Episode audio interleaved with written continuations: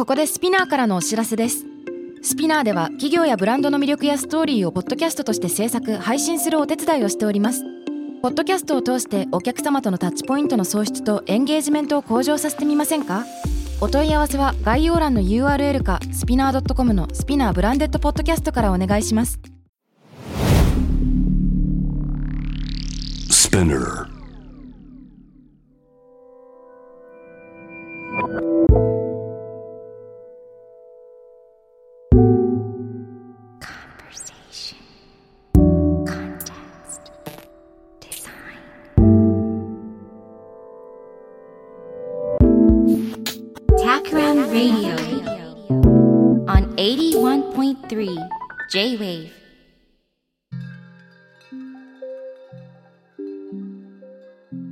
渡辺幸太郎がナビゲートしている J-Wave Takram Radio、えー今回のゲストは先週に続いて一般社団法人シンクジアースの理事でプロデューサーの上田総一さんです。今週もよろしくお願いします。よろしくお願いします。いやー一週間前はですね1秒の世界の本を中心に、えー普段のお仕事の活動も伺いながらそのいかに日常を非日常化するか、えーその気づきのプロセス、えー自分ごと化の補助線の引き方みたいなのをいろいろ伺ってきまして。で、えっと、日々私自身がデザイナーとして考えていることとの共振もたくさんあるなと思って、えーすごく、えー勉強させていただいたという。ところなんですけれども今週もちょっといろいろ伺ってお話ししてみたいなと思ってます。今週は社会の問題課題と生活者のその関係性を変えるっていうのが起こった後にいかにそれを例えばムーブメント化するかとかなんだろう。次の行動に誘っていくかっていうとこも気になるしあとはその上田さんが今のお仕事のスタイルに至るプロセスというかですね。キャリアチェンジの転機みたいなのがあったのかみたいなことも含めて聞いてみたいです。最初にそのキャリアの話をちょっと伺ってみたいんですけれどもあの上田さんご自身のプロフィールを拝読するとあるところで書かれてたのはその広告代理店で6年働いた後映像ディレクターにっていうようなのが書いてありました。うん。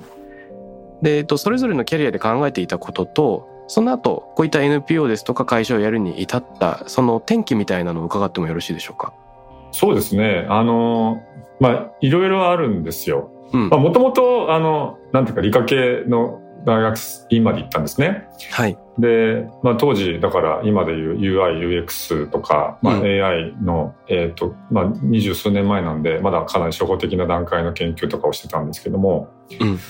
あの、そこから突然広告会社に行ったのは、あの、大学の時に、まあ、そういうこう、メディアで仕事をしてる人たちに出会ったりとか、あとはですね、えーまあ、地球母なる星って写真集が当時1988年に出て、うんまあ、日本だと小学館から出た写真集なんですけど、まあ、全世界で実はあの発売された、えー写真集です。ケビン・ケリーさんっていうね、アメリカの、あの、ワイヤードのケビン・ケリーじゃないんですよ。あの、あまた別別のケビン・ケリーなんですけど、えー彼が作った写真集で、88年というとまだね、ベルリンの壁がまだあった時代なのに、はい。えまあ、つまり東西で、えーアメリカとソ連が、えー冷戦をやっていた時代にその写真集はですね関東原に、えー序文にですねうんアメリカの宇宙飛行士とソ連の宇宙飛行士がそれぞれ言葉を寄せるっていう編集になってたんですよもうしびれたわけですよ。しびれますね。で世界中の宇宙飛行士の言葉とそしてアメリカのアポロとかスペースシャトルでソ連のえーソユーズとかミールとかから撮った写真がですね、うんえーもうぐちゃぐちゃに散りばめられているっていう写真集なんですね。いい。でこの写真集が自分にとってものすごく大きな影響を人生に大きな影響を与えたんですよね。で、うんまあその研究者としての道っていうと変ですけどはい。まあ当時僕は宇宙工学とか、まあそういうことがやりたくて、あの工学の勉強とかもしてたんですが、そうではなくて、なんかこう、うん、メディアっていう仕事があるんだなと。うん。えーその、まあ宇宙に行くためのえー道具を作るとか、まあその宇宙をより、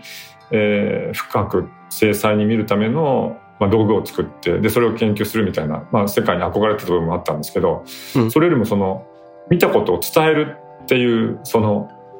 ことの影響の大きさっていうのを自分でこう体感しちゃったっていうね。なんかそういう体験だったんですよね。でこんな仕事があるんだなと思ったんです。まあ本当に自分は世間知らずだったんですけど、その時までそういう仕事があることすら知らなかったっていうね、まあ、まさにあの先週の話じゃなくて当たり前にあの疑ってなかったんですけどあ、うん自分もこういう仕事をやってみたいなってちょっと思ったんですよね。まあ、それでえちょっといろいろ考えてあの広告会社にあの就職することになったんです。もう一つはやっぱインターネットはうんすごく大きくて、88年頃僕まだ学生だったんですけどインターネットってあのまだ研究室の中だけの世界だったわけですよはい。88年は。えーなので、まあ、日本だとジュネットっていうね村井淳さんが作ったインターネットがあってはいア。メリカには CS ネットっていうのがあってで僕らがちょうど大学4年生の時にその CS ネットとジュネットをつなぐっていう実験をやったみたいな、うんまあ、そういう時代だったんですけどでもまあその頃からそのインターネットの、えーを使っていろんな研究もしてたんですけど、まあ、間違いなくこれは世界を変えるなっていう感覚は当時みんなワクワクしながら持っていたんですよね学生時代。うんでそことなんか離れずにあの仕事をしていたいなっていうちょっと思いもあってまあなんかそんないろんなことがあってですね広告会社に突然、あのまあこれも友達が「あの上田こういう会社お前に向いてんじゃないの?」って言ってくれたのがきっかけで まあ結果的にそっちに行ったっていうことなんですけどね。なるほど。でところがその広告会社に行って6年間仕事をして、まあ、これ紆余曲折いろんなことがあって面白かったんですけどあの95年に、はいえー阪神・淡路大震災があって、うん。えー僕はあのふるさとが、えー兵庫県の西宮市、えーなんですよね。うん。で自分のまあふるさとがかなりひどい状況になってそれで時々、まあ、神戸西宮あたりにですね、えーボランティアに行ったりとか、えーするようになってでそのクリエイティブっていうことに対してもう一度考える機会がですね。まあそれこそだからまさに日常と非日常の話なのかもしれないんですけど、うん。あの突然日常がまあ本当に地震によって非日常化してしまったわけなんですけどそこで多くの方が亡くなったりとかいろんな悲劇があったんだけどうん。その中で初めて自分は、まあ、会社という組織に所属してなんか日々企業からですね仕事をもらってそれに対して、まあ、その時勝手に自分はクリエイティブに何かそのことに応えるっていうこと仕事をしてるつもりでいたんですけどうん。まあ人間の作ったものは一緒にしてぶっ壊れてなくなってしまうってこともうん。あったし、まあなんかねその三宮の街を歩いて本当にもうなんだろうな不思議な涙がこう出るような体験もしてで東京に戻ってきてうん。で数ヶ月してまた行くと今度はあのその同じ街でですねみんながこう明日のためにっていうかねすごいこう頑張ってる姿を目にすることになるわけですよ。うん。それはなんものすごくその先週熱海さんがおっしゃったみたいにみんなめちゃめちゃクリエイティブなわけです普通の人が。うん。亡くなってしまったお店を再建しようと頑張っていたりとかうん。あのめちゃめちゃなった街の中でもなんか気持ちを取り戻そうとしている人たちが徐々に出てきたりとか、うん。まあ、壊れてしまったライブハウスを再建して壊れちゃったんで野外のライブステージになってあの再開してたりとかなんかこう生きるためにものすごくみんなクリエイティブに生きてる姿を見てうんもうめちゃめちゃ自分の仕事なんかでもうはるかすごいみんな創造的なことをやってる人間っていうものにこう出会ってあのもうなんですかね電撃を受けたみたいな感じになっちゃったんですね。うん。うん。それで自分はなんかそういうこう未来のためとか明日のためとかそういうことのために自分のそのね神様からもらった人間は誰しも持っているそのクリエイティブの力を使えるようなそういう仕事を生み出したいなっていうふうに思うようになったんですね。うん。だから会社に入って、えっと与えられた仕事をするっていうことではなくてあのまあ本当に渡辺さんがおっしゃってることと同じなんですけどみんながその創造性を発揮して一人一人の力で未来を作っていくようなうん。まあ、そういうこう社会になったらいいなでその、えーでもエグザンプルっていうかそのが必要でまあロールモデルじゃないんですけど自分がそういう生き方をしてみることによって後に続く人が出てきたらいいなっていうようなこともちょっと思って、うんまあ、できるかどうか全然分かんなかったんですけどとりあえずでも会社は辞めようと思ったんですよ。うん会社にいたらできないなと思ったんでで1年後の96年にまあ会社を飛び出して、まあ、まずはその現場で映像を作るとか、まあ、当時96年っていうとまさにインターネットが商用化されて数年経った頃だったんでインターネットのプロジェクトとしてあの冒頭に出てきたあのセンソリウムっていうプロジェクトを、まあ、竹村真一さんとか西村義明さんとか渡辺康さんとかそういったメンバーと一緒に本当にワクワクしながらインターネットの可能性についてすごくクリエイティブにアプローチしていろんなことを実験したりとかあのそんなことをやり始めたのがその95、6年だったっていうことですね。でその中であの宇宙から地球を見る時計っていうのをですね先ほどの、えー、写真集に僕は感動したんで宇宙から地球を見たかったんですけど、うん、まあそれをツールを通じて見れるようなそういったものを作りたいなと思ってアスウォッチっていう企画を考えて、うん、まあ、それが結果的にですね Think t h e という活動にあのもう直結していくっていうことでした。なので、まあ、まとめると大学の時出会った写真集と大きな自信が自分の人生をですねすごく大きくグイグイとこうなんか引力で変えてくれた感じですね。なるほど、はい、あのそういえば100年の愚行シリーズにもまさに宇宙飛行士のあの引用が2つ出てきましたけどそれがその地球母なる星？から登場した言葉だったですかね。今パッとそのページが開けませんが手元に本があるけれども。はいあのまあそうですね、まあ、宇宙飛行士あのいろんなメッセージというか発言をしているので結構有名な言葉がね、い、くつかあるんですよね。まあ、宇宙から見ると国境線は見えないとかね、うん、まあ、月を見るために、えー、ここに、えー、来たのではなくてここから振り返って地球を見るために月までやってきたんだっていう言葉だったりとか、うん、すごいですよ。宇宙飛行士って詩人でもないし、うん、えー、ね、大体、えー、科学者とか技術者とか軍人だったりするんですけど、はい、そういう人が放つ言葉がですねすごいぐさっと刺さる言葉が、えー、みんなねおっしゃってて、まあ、そういう言葉がたくさん散りばめられているのがその「地球母の星」っていう写真集でしたね。なるほど。今あのお話しいただいた中にえっと、センソリウムやその宇宙から地球を見る時計というのが出てきましてこの辺の話もちょっと伺ってみたいんですけれども、はい、センソリウムこの何と言うんでしょうか。ウェブ上の展覧会のような感じで僕自身もすごく楽しく拝見して大学で授業をする時なんかセンソリウムのウェブを今もうサーバーが落ちちゃってるかもしれないんでそうですね。ウェイバックマシーンあの インターネット上のあの過去のスナップショットを表示しながら、はいセンソリウム表示させたりしてるんですが、これは上田さんは、あの、あ、そもそもセンソリウムとは何ぞ？とか上田さんの関わり方っていうのを教えていただいていいですか？あ、そうですね。センソリウムっていうのは、あの、まあ多分皆さんもご存知ないかもしれませんけど、96年にインターネットワールドエキスポっていう、えーと、インターネット上で行われた世界初めてのあのバンコク博覧会っていうのがあったんですよね、うん、当時カール・マラムットさんという人が企画をしてですねえー、日本だと村井淳さんとかがその企画を受けて全世界で世界中の国々が参加をしてまあメタファーですね。万博というメタファーでインターネット上にあの各国でいろんなパビリオンを作ったりとか、うん、えー、してインターネットの可能性について、えー、とにかく、えー、世界中の人たちでその可能性を広げてみようという企画だったんですね。うん、で僕らはその日本のテーマ館をあの作ってほしいという話でその竹村真一さんとか西村義明さんとか渡辺康さんと僕とこの4人で、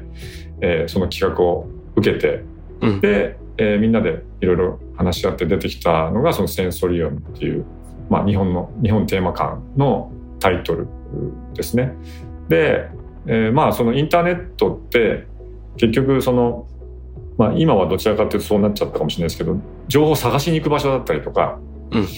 人間はのなんか脳の接続みたいなちょっとイメージがあったのかもしれないんですけどなんかその時僕らどっちかっていうと感覚とか感性とかなんかそういうものがこうお互いにつながり合うっていうような世界のイメージをしたんですね。うん、でなんかそのことを広げてみようよっていうことをあの、えー、やったのがそのセンソリウムっていうあの活動ですね。あの、なんかインターネットユーザーって言葉が嫌だねって話を当時してたのを今思い出したんですけど、んなんか椅子ユーザーってのはいないよねみたいなことを、椅子はそこにあって、椅子座るものであって、そこはユーザーっていう考え方が違うから、でもインターネットもそういう存在であってほしいな。だから感覚の拡張だったりとか、お互いに違う国にいるんだけども、共通の感覚を共有し合ったりとか、あるいは違う感覚を、あの、えー、驚き合ったりとか、なんかそういうこう、ことが今まではできなかったけどできるようになったっていうなんかそういうこうインターネットのありようみたいなことをうん。なんか祝福していこうっていうインターネットが立ち上がったことを喜ぼうっていうなんかそういう企画だったんですよね。なるほど。はい、でも他がどちらかというと博物館的なやっぱりこうなんかインターネット上で情報を展示するみたいな、うんえパビリオンがすごく多かったんですけど、まあ、検索性が高かったりとか閲覧性が高く情報を整理してみたいな感じだったんですけど、うんまあ僕らはどちらかというとそういうのは一切排除して、えーまあ、当時江戸光一郎さんねうんもうん参加したり、東泉一郎さんとか、えーいろんな人たちが参加して、まあ、それぞれにみんなが企画を持ち寄って例えばそうですね。HTTP とかその、えー、とインターネットでの情報で流れるプロトコルを音に変えて、うん。えーそれをまるでこうインターネットっていう体に聴診器を当てて聞くようなサウンドの、えープロジェクトがあったりとかですね。あるいは Web ホッパーってこれ江戸さんが作ったやつはインターネットってそのえーサイトどのサイトからどのサイトにこう移動していくかっていうのは普段は可視化されてないんですけども、まあ、はいそれをその世界地図上にこうマッピングして、えーうん。いわゆるこう地理情報とインターネットの上のその情報の動きみたいなことを可視化するっていうプロジェクトをやってみたりとか。経由してるサーバーとか通信経路が地球儀上にプロットして見えてくるよそうですね、うんはい。まあそんなようなことをやったりとか。まあなんかネットがあることによってなんかこう我々のこう意識が拡張していくようないろんなコンテンツ作りを当時していたプロジェクトですね。うん。いや、面白いですね。あの、身体拡張、まあまあ、あの、マクルーハンじゃないですけども、その道具によって、身体の捉え方とかね、人間の感覚自体がこう広がっていく感じっていうのは確かにいろんな場面であるなと思うんですけれども、そのインターネットがどんどんこう立ち上がって広がっていくタイミングでの皆さんの興奮みたいなのは、センソリウムのウェブで、えっ、と、アップされてる論文とかエッセイを見ると本当に感じるなと思ってまして、うん。あ、ものすごく熱い思いがここに語られてる。っていうような。あのそうですね。あの本当に面白かったですね。その1年間はみんなで本当にいろんなこと話し合ったりとかうん。まあまあ寝泊まりしてね徹夜でプロジェクトをやってた時代だったんでうん。あの本当にインターネットが立ち上がっていく時のまあいい時間だったなと今でも思います。うん。あの、これ自体は、えっ、と、ボランタリーな、えー作りたい人が集まって作る取り組みだったと思うんですけれども、ここで培われた価値観とか作ったものっていうのは、その後何らかのその展開を見せたんでしょうか？そうですねまあいろいろなプロジェクトはそこから派生的には生まれていったと思います。あのまああの当時そのセンソリウムに関わってた人たちっ今もいろんなところでもちろん活躍していてはい。まああのそうですよね例えば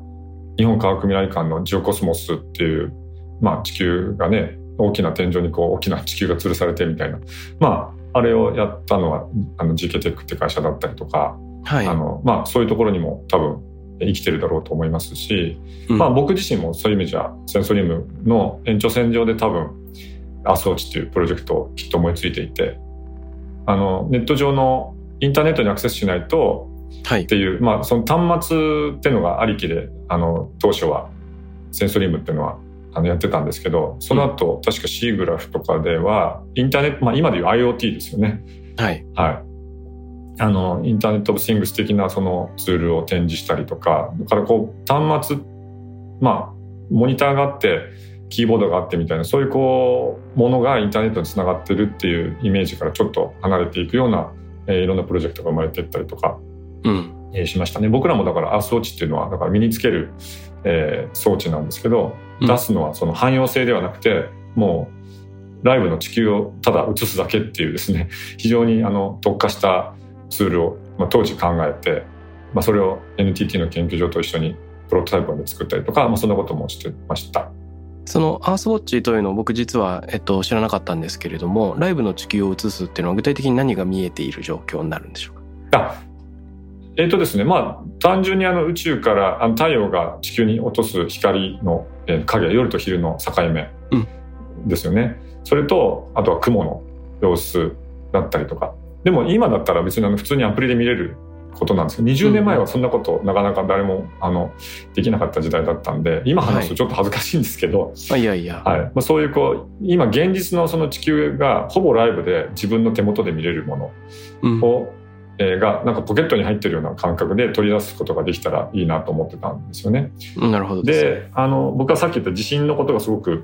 あの自分にとってはその当時も大きなテーマだったんでで世界中で今も、まあ、この間もその大きな火山が、まあ、噴火したりとかしてましたけども、まあ、そういうところで多くの人が亡くなったり傷ついたりとかしてる。でそこに例えば寄付を送りたいなと思った時に例えばそこに向かってこう手をこうやって添えて温めるとですねもうそこにお金が流れていくようななんかそういうこう地球にこう触れるとそこに自分のこうなんか親切心というか優しさみたいなものがあの相そこに生きている相どな誰かに届くみたいなうん。なんかそういうまあまさにタンジブルアースじゃないんですけどそういうようなイメージもありました。で竹村新一さんはその後触れる地球っていうのをはい。プロジェクトを作ってでそこにさまざまなその、えー、と地球の全体のデータをあ載せてですね、えー実際に触れる地球っていうのをあのいろんなところで展開しているんですけどあれはね大体直径が1メーターぐらいの、えー、と地球なんですけど僕が作ったの直径が、えー、とせいぜいえー2センチぐらいの小さな、はい、地球でその代わり腕時計になってるっていうものを、まあ、作って。まあ、シンクジャスはそこからスタートしたんですけども、で最初はデジタルのとあとそれがデジタルガジェットがネットにつながってるっていうのイメージだったんですけど、まあ、2000年の技術だとそれはとってもじゃないけど作ることができなくて最初にアナログウォッチからスタートしたんですね。うんうん、でそれは24時間で地球が、えー時計回りじゃなくて反時計回りに自転しているというアナログの時計ですけども、まあ、それを作って全世界で発売するっていうのが、まあ、シンクザスの一番最初の仕事でした。うん。あの思い出しました。えっと僕学生の当時あの竹村真一さんのプロジェクトいろいろお手伝いしてましたが、えっと、竹村さんと共に働いていたたまちゃんが常にそのうんうん。アースウォッチの時計をつけていて、ああなるほどそうですか。あなんか地球腕につけてんなうん。でも多分それだと思います。それについて質問するタイミング訪れないなってずっと思ってたのを。なるほどあれかというのを今伺ってて感じました。でもあれですねあのサイエンスリウムに参画していたいろんな皆さんそれこそ西村さんですとか上田さんですとか竹村さんですとか僕それぞれお仕事をその直接間接に存じ上げていて本を読んだりまあ、作ったものを見たりとかっていう中である、えー、と志を同じくしてものを作った仲間たちがそのなんか地球大の感覚をいかに自分の身体でビビッドに感じられるかっていうような、うん同じような問題意識で地球の反対側がつながっているかもしれない感覚似ている人異なっている人がいるかもしれない感覚っていうのをより鮮やかに感じるためのその補助線をいろんな形で今も表現し続けているっていうことを思うとそれだけでなんか胸が熱くなりますね。そうですね。ありがとう。でもなんか世界はどうしてもこう商業的なことでがものすごく大波で動いてる気がするんですけど、うん。なんかそうじゃなくでもアートでもなくなんだろうな。なんかちょっとこう僕らがやってることはすごく不思議なプロジェクトが多いなとやっぱり思うんで、まあ、どう言い続けていいのかわからないんですけど、うん。でも、うん、なんかそういう仕事をちゃんとみんなが続けているっていうのは良かったなってやっぱり思うんですよ。それが続けていられる世の中であるってことがそれはそれですごくいいなと思いますね。うん。そうですよね。あの西村さんがリビングワールドのサイトで販売されてらっしゃる砂時計もはいはい。なんか似てる感じがあるなと思いましてそ,、そうですねの、太陽の光が地球に届く時間っていう砂時計がうん多分どのくらいですか？7分半か8分ちょっとですね。8分くらい、うんとか月の光が地球に届く時間って結構もう一瞬の一さっ瞬。で終わっちゃうみたいなあれもあのね教科書で読むと無味乾燥な数字のものが目の前に触れる形でそこにあるとそれだけで全然感じ方が変わってくるっていうのって人間って不思議ですよね。そうそうですね。本当に。その表現のされ方によってあの全然違う受け止め方感覚なんていうか別の自分の中になかったものを呼び覚まされる感じとか、うん、うん、それはすごくでそれだからそういうものを作ってもらえないと味わえない新しい感覚だと思うんで、そうですよね。うん、だからそれはすごく人間の可能性としても感じますね。うん。あの、ここまでお話しいただいて突然ちょっとガラッと話のトーンが変わっちゃうかもしれないんですけれども、はい、えっと、上田さんが手掛けられたあの100年の愚行シリーズ、はい、写真集があると思うんですが、今回お話しするにあたって改めて読み返しておりまして、はい、ありがとうございます。で、この2002年版の100年の愚行と、えっと、2014年版の続うん。100年の愚行。まあ、なんでしょうか。えっと、戦争や差別や暴力や格差やいろんな世の中のその現状の課題みたいなのが写真と、あと、えっと、指揮者の寄稿の文章によって綴られているものがありますけれども、はい。これ2002年の読み返していて、もう20年前ですけれども、なんかこう、同じ問題が形を変えて今も残り続けてるなっていう印象をどうしても持ってしまうようなところがあって、はい。例えばこの2002年版に出てくるチェルノブイリとかスリーマイルはなんか福島でまた訪れ、でそこで語られてたあのインターネット接続の有無？これによる情報格差の南北問題みたいなのはフィルターバブルに形を変えそうですね。で91年黒人のロドニー・キングさんうんが白人警官に暴行を受け重傷を負ったっていうのは、ねあのでまた、えっと、LA ではそれで暴動が起こって何千人もっていうのは、もう2020年のジョージ・フロイドそうですね。ブラックムーブメントに形を変えて再来。で、さらに言うならば、続100年の愚行2014年版の方の冒頭前書きで、うんもし、ジョージ・ブッシュでなくアルゴアが当選、大統領に当選していたら、京都議定書から離脱をせずに済んだかもっていうような、What if の物語も、これ2016年にもしトランプじゃなくてヒラリーが勝っていたらパリ協定離脱しなくて済んだのではっていうようなうん話と重なってももはや完全に一致みたいな。そうですね。でこれちょっとまあちょっと暗い話になっちゃうかもしれませんがなんか我々は少しずつ前進しているように見えてやっぱ同じことを繰り返しちゃっているようにも知識として物事が進まないようにも思えてしまう部分がどうしてもある。うん。でこの過去未来を見据えた時に今の2022年または20年代っていうこのタイミングを上田さんはどういうふうに見てらっしゃるのか過去と何が変わってきていてこれから我々はどういう歩みをうん行っていくのかっていうとこの思いはありますか？そうですね。まあ、今、あの、おっしゃっていただいたように、まあ、変わってない、えっ、と、まあ、100年の愚行っていうタイトルなんでね、ね。まあ、愚かな人間っていうのが、愚かなままだなとうん。思うことももちろん多々あるんですけども、うんまあ、あの、シンクゼアスでやっている中で言うと、100年の愚行っていうのは逆にすごく異色なのかもしれなくて、はい。まあ、どちらかっていうと、まあ、人間の愚かさみたいなことが客観的にあ愚かだなと思うのではなくてあうん。自分もその愚かな人間の一人なんだなっていううん。ふうに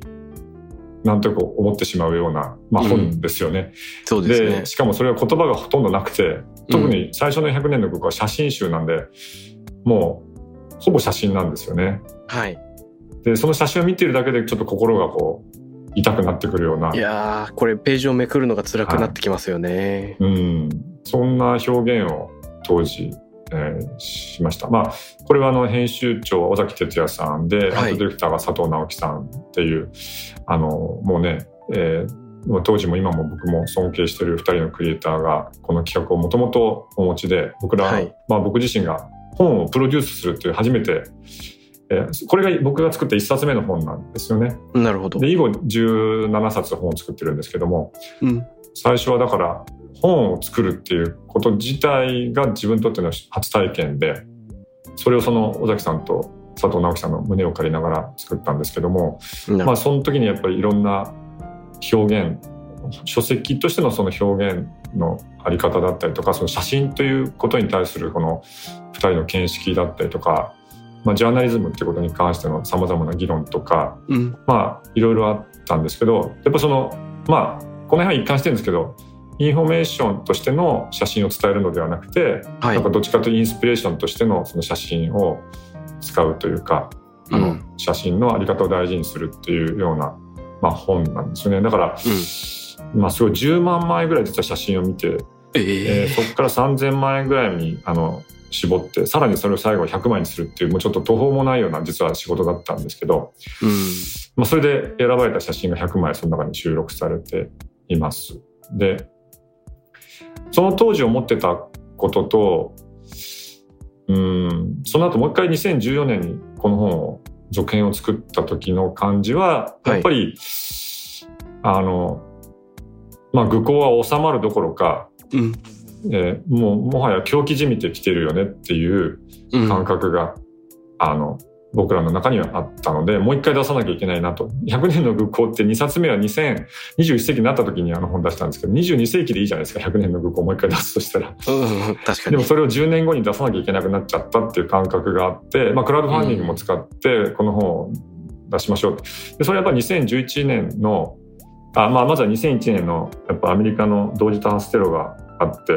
うん、それから10年後に東日本大震災と原発の事故があって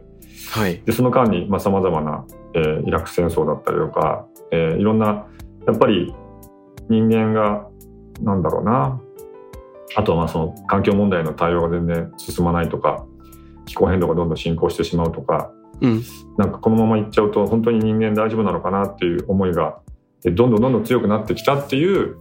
まあ、20年でもあったと思うんです。はい、だからネガティブに考えるとそういうことがどんどんひどくなってるなって思ってしまう部分はやっぱりあることはありますね。ちょっと未来に対して悲観的というか、うん、はい。という部分があるかと。思うでその100年の愚行シリーズはちょっとそこにフォーカスしたような企画だと思うんですけど、うん、でも一方で一番最後に作った未来を変える目標 SDGs アイデアブックという本は逆に言うとそれに抗うように頑張ってる人間の姿を描いているんですね。うん、でその一つのあの象徴として2015年に国連で採択された SDGs っていう人類全体の目標があって。まあその持続不可能な世界からなんとか持続可能な世界にあの方向転換しようよっていうことを、まあ、世界中で合意したんですけどまあそれがきっかけというわけじゃないんですけど時代の流れでそういうことが合意されてでさまざまなそのまあ僕はソーシャルデザイン的なあの社会をに対してやっぱクリエイティブに向き合う人たちが爆発的にすごく増えてきて、はい。えー、まあそのソーシャルベンチャーであったりとか、えー、大きな企業の取り組みもそうであったりとかあるいは NPO、NGO の取り組みだったりとか、うん、えー、個人の取り組み含めてですね、えー、やっぱりそうじゃないとそんなあのどんどんどんどんひどくなっていく世界に対して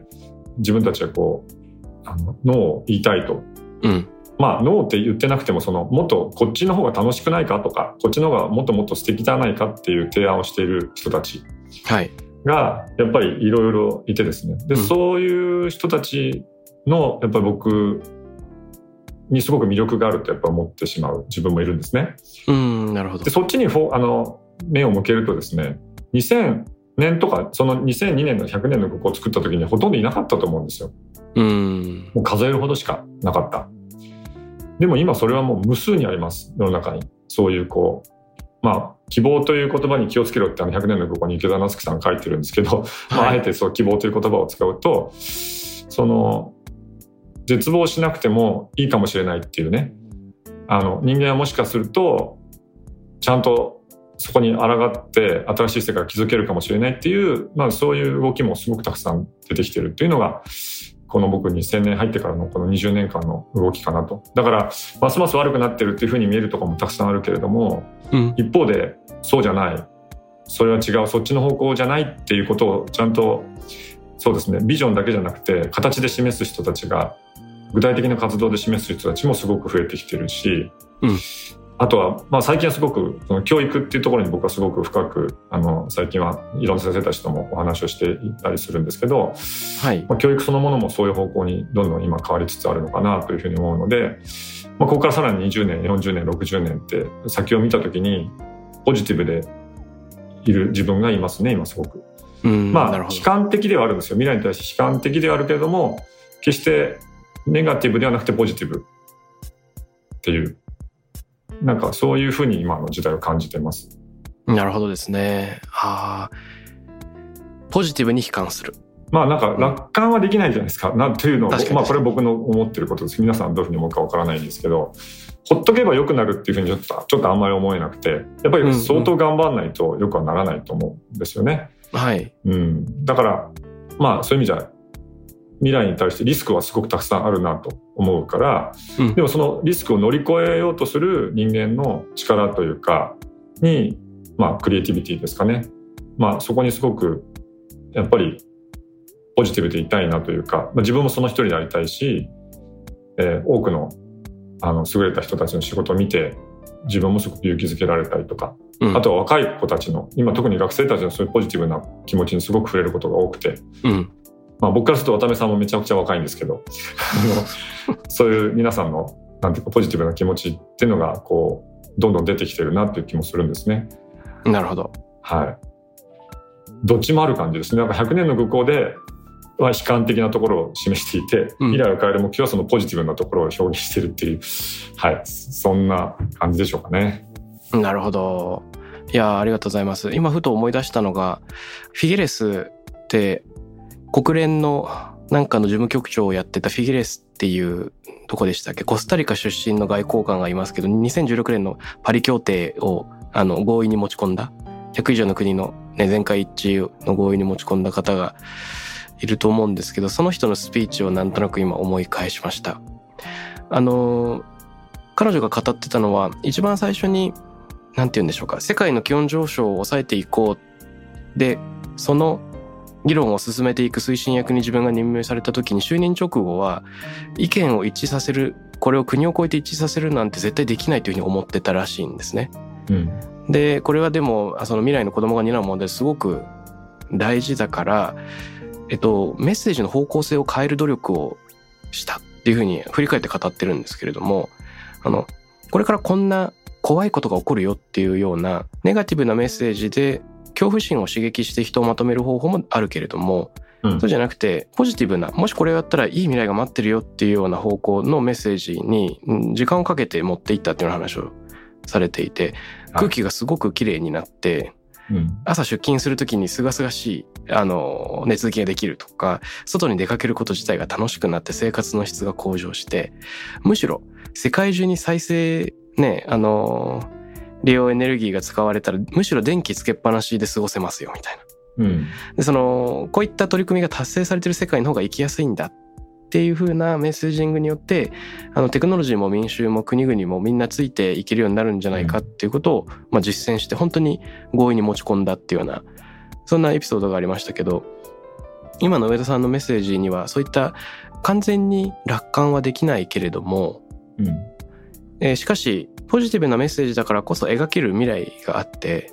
ネガティブなものを思い浮かべることもできるが、ポジティブな何かビジョンを共有するっていうところで至れる景色っていうのは、なんか本当にありそうだなっていうのを今お話を伺いながら。で、それ多分どっちかだけっていうよりもね、両方やってらっしゃるっていうのが多分100年の愚行シリーズと SDGs アイディアブックのその対比なのかもしれないんですが、うん、ちょっと SDGs アイディアブック未読だったので、今早速ネットで購入いたしました。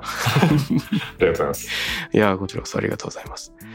インフォメーションとしての本でなく、インスピレーションとしての本。あ、じゃないわ、写真、うん、ということをね、おっしゃってくださって、なるほどと。これも、まさに先週語ってくださった、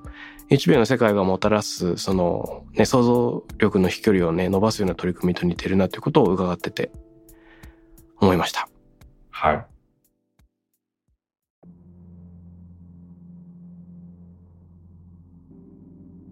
あの、すごく2週間にわたってお話を伺ってよかったなと思うのが、この環境とか、まあ、社会の課題、問題みたいなのを論じるときに、やっぱり正面からだとおっしゃるように、自分は関係ないなと思っちゃう人っていうのがたくさんいるかもしれない中で、それを、えっと、体験を作るとか、思考を誘うっていうような切り口から、えっと、入っていけて、この番組聞いてくれてる人はどっちかというとね、あの、社会課題に対して意識が高い人も多いと思うんですけど、そうじゃない人にももしかしたら届いたんじゃないかなと僕自身も今上田さんのお話を聞く中であの問題意識の更新とかね確かにこう批評家的に見るんじゃなくてその自分自身の愚かさに目を向けなきゃダメだなという反省も含めて感じました。はい、ありがとう。なんかね、やっぱりこ、なん心が動くっていうことが、体が動くためのなんか、必要条件な気がするんですね。体だけ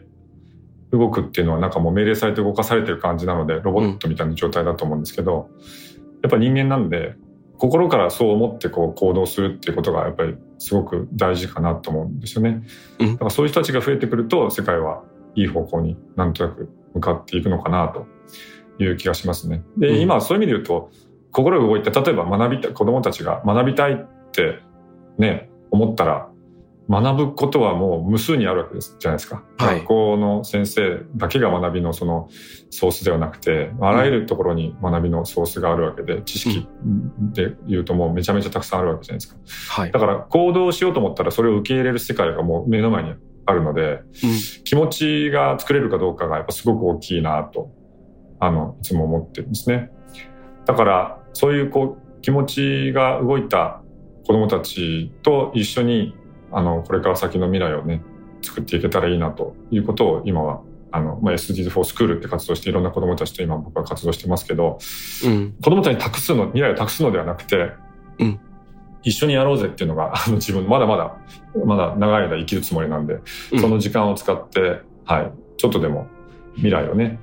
作っていけたらいいなと思ってあのなんか活動してます。はい、なるほど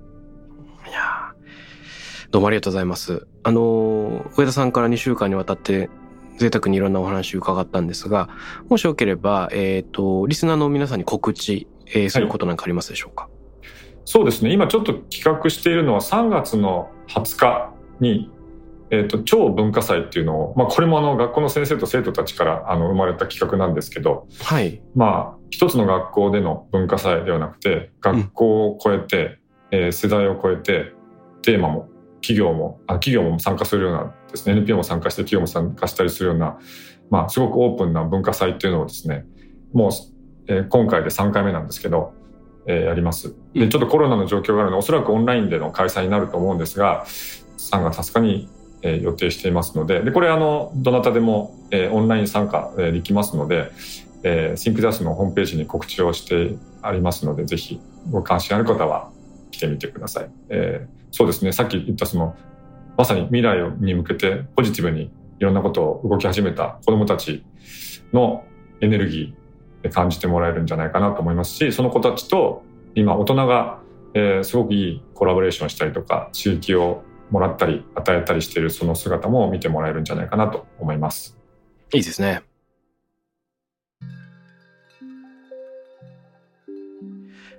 そして、もしよかったら、リスナーの方がハッシュタグでいろいろコメントを寄せてくれるので、上田さんからリスナーの方への問い、投げかけみたいなものがあれば、今、あの、リスナーの方と一緒にこう考えていくきっかけになるのかなと思うんですが、はい、よかったらいただいていいでしょうか？えっと、せっかくなんで、うん、えっと、皆さんの中のポジティブな、これ、人間ってなんか、まあね、いろんなことあるけれど、なんか人間頑張れるんじゃないかっていうか、なんかポジティブなニュースというか、情報、うん、あったらですね、ぜひみんなで教え合ってもらえるようなあのハッシュタグになったらいいなと思いました。どうでしょう？うん、なるほど。人間、頑張れるんじゃないかというポジティブなニュース。うん、えー、よかったら皆さん、ハッシュタグタクラム813に寄せていただければと思います。あれですよね、あの、ファクトフルネスの本なんかもまさにそんなに悲観しすぎなくてもいいんだよと、客観的にデータを見ると良くなってるところがたくさんあるよっていうことを教えてくれた本でしたよね。そうなんですよ。本当そうそう。だから物の世界のね、物の見方によって全然見方違ってくると思うんで、うん、はい。ポジティブに見る見方っていうのはすごく大事だと思うので、その、はい、ぜひ皆さん、あの、それぞれ違う見方があると思うんでね、はい。それを知りたいです。はい。ぜひぜひお願いします。ということで2週間にわたって上田さんにご一緒いただきました。どうもありがとうございます。はい、ありがとうございました。楽しかったです。楽しかったです。タクラムレディオに関するメッセージや感想は、ツイッターから、ハッシュタグ、タクラム813をつけてつぶやいてください。t-a-k-r-a-m813 です。また、僕、渡辺幸太郎への質問や相談などは、Twitter のダイレクトメッセージからも受け付けています。番組オフィシャルアカウント、アットマーク、タクラム813をフォローして送ってください。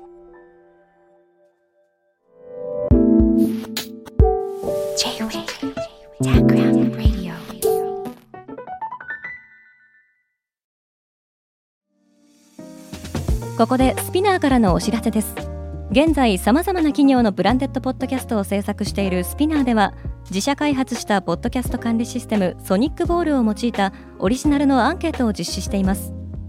リスナーの属性データを可視化することで御社のニーズに合わせたコンテンツ制作が可能になります。スピナーホームページ内のコンタクトよりまずはお問い合わせください。